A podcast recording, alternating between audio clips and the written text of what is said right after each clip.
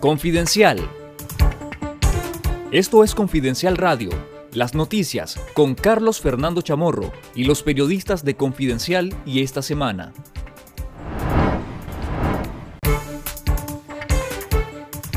El presidente ejecutivo del Banco Centroamericano de Integración Económica, el hondureño Dante Mossi, es blanco de las críticas de quienes cuestionan no solo los altos viáticos y salarios que paga el banco a sus funcionarios y representantes, sino la generosidad con que entrega recursos a los regímenes autoritarios de Centroamérica.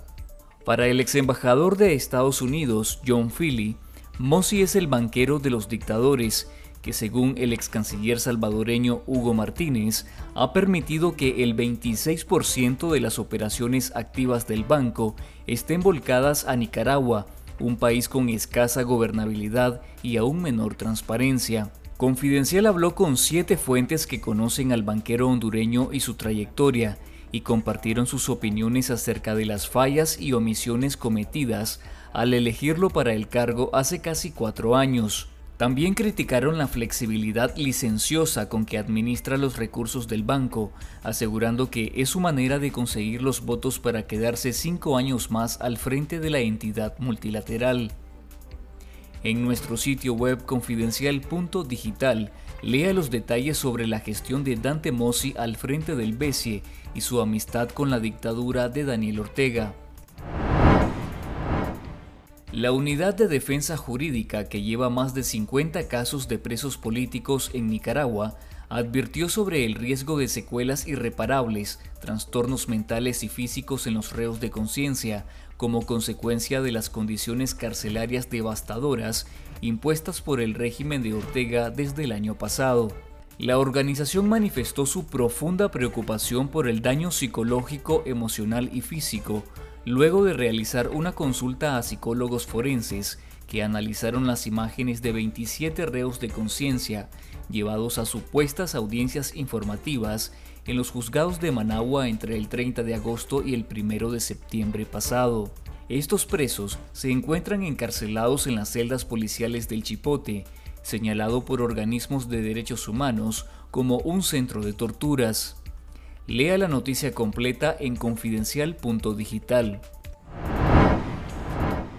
El régimen de Daniel Ortega, a través del estado de terror impuesto en Nicaragua, ha criminalizado el uso de los símbolos patrios, al extremo que nadie se atreve a ondear la bandera del país en la vía pública o colocarlas en sus viviendas, ni siquiera en septiembre, que es considerado el mes patrio, en conmemoración de la independencia centroamericana.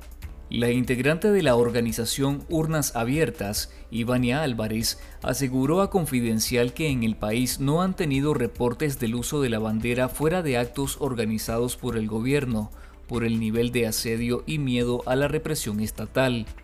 Con la rebelión cívica de 2018, la bandera y el himno nacional se convirtieron en símbolos de resistencia ante la brutal embestida represiva del régimen de Ortega que inmediatamente criminalizó su uso.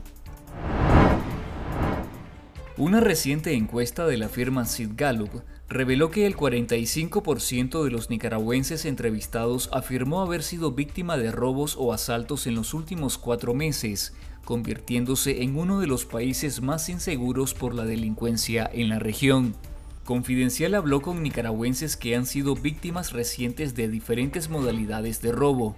El ciudadano Jimmy relató que fue por unas cervezas a una tienda de conveniencia la noche del 25 de junio, cuando sufrió el asalto de dos hombres que se hicieron pasar por clientes para robar en el local ubicado en el barrio Monseñor Lescano de Managua. Para la socióloga y experta en temas de seguridad pública Elvira Cuadra, lo grave de estos datos es que no es solo la percepción de inseguridad, sino que son personas que reportan haber sido víctimas de robos o asaltos. Lea los relatos de los nicaragüenses víctimas de la delincuencia en confidencial.digital.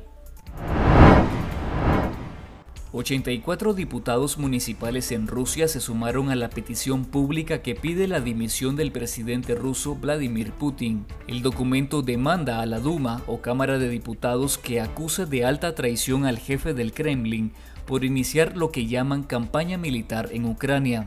Dimitri Paluga, autor de la iniciativa y diputado municipal en San Petersburgo, informó en su cuenta de Twitter que fue citado para comparecer este martes ante un tribunal del distrito de su ciudad por supuestamente desprestigiar al presidente ruso. Esta petición es parte de una ola de críticas a lo interno de Rusia a Putin y su gobierno, tras la retirada de sus tropas de varias localidades estratégicas de la región de Kharkov en el norte de Ucrania, que supone la mayor derrota rusa en cinco meses.